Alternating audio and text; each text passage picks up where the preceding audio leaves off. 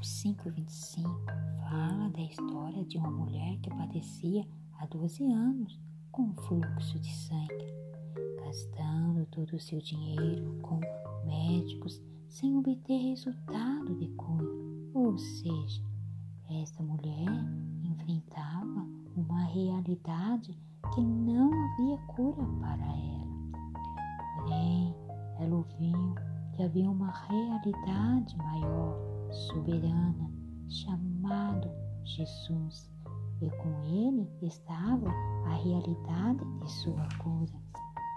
Ouvindo falar de Jesus, seu espírito com certeza encheu de esperança, e da esperança veio a fé, e da fé veio a força. E este ouvir falar Jesus fez seu espírito obter força para então levar seu corpo, carne, até a realidade maior, melhor, soberana, chamado Jesus. E assim, com uma grande esperança, obteve grande fé e com ela a grande força para ir até Jesus. Força humana, carnal, mas espiritual, o qual encheu seu espírito de audácia. Quando então entrou no meio da multidão e tocou nas orlas de seu vestido, ela pensou, com certeza, se tão somente eu tocar na orla de seu vestido, serei curada. Ela não pensou nos anos, ou seja, no passado de sofrimento. Ela pensou no agora, na certeza de um futuro melhor. Ou seja, ela não pensou no que fez e não deu certo, e não pensou que não daria certo de novo.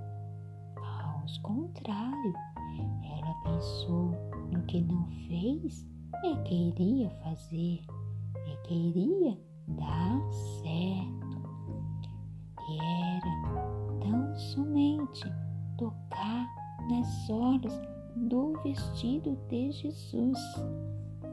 Neste momento, ela quebrou toda a força de sua carne, porque a carne não crê, não acredita.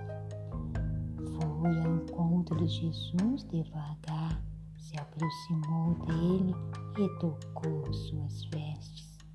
Imediatamente o fluxo de sangue que jorrava há doze anos parou.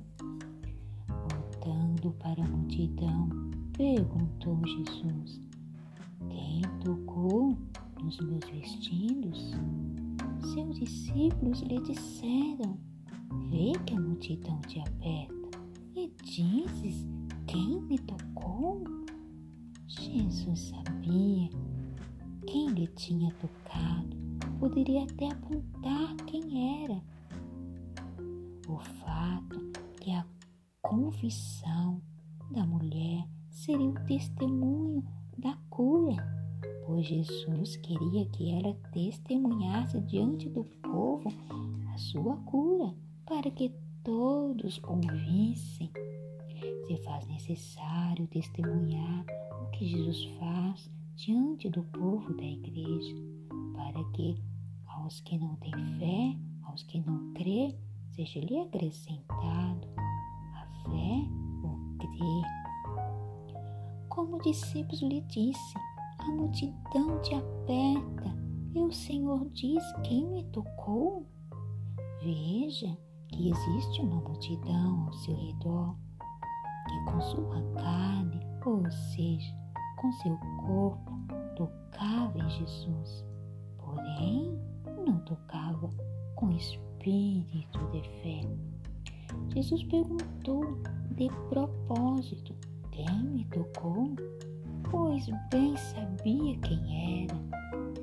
O perguntar de Jesus quem me tocou gerou na mulher a confirmação, o testemunho e sua cura, e ainda mais gerou a fé na multidão que o cercava e que tocava nele sem fé.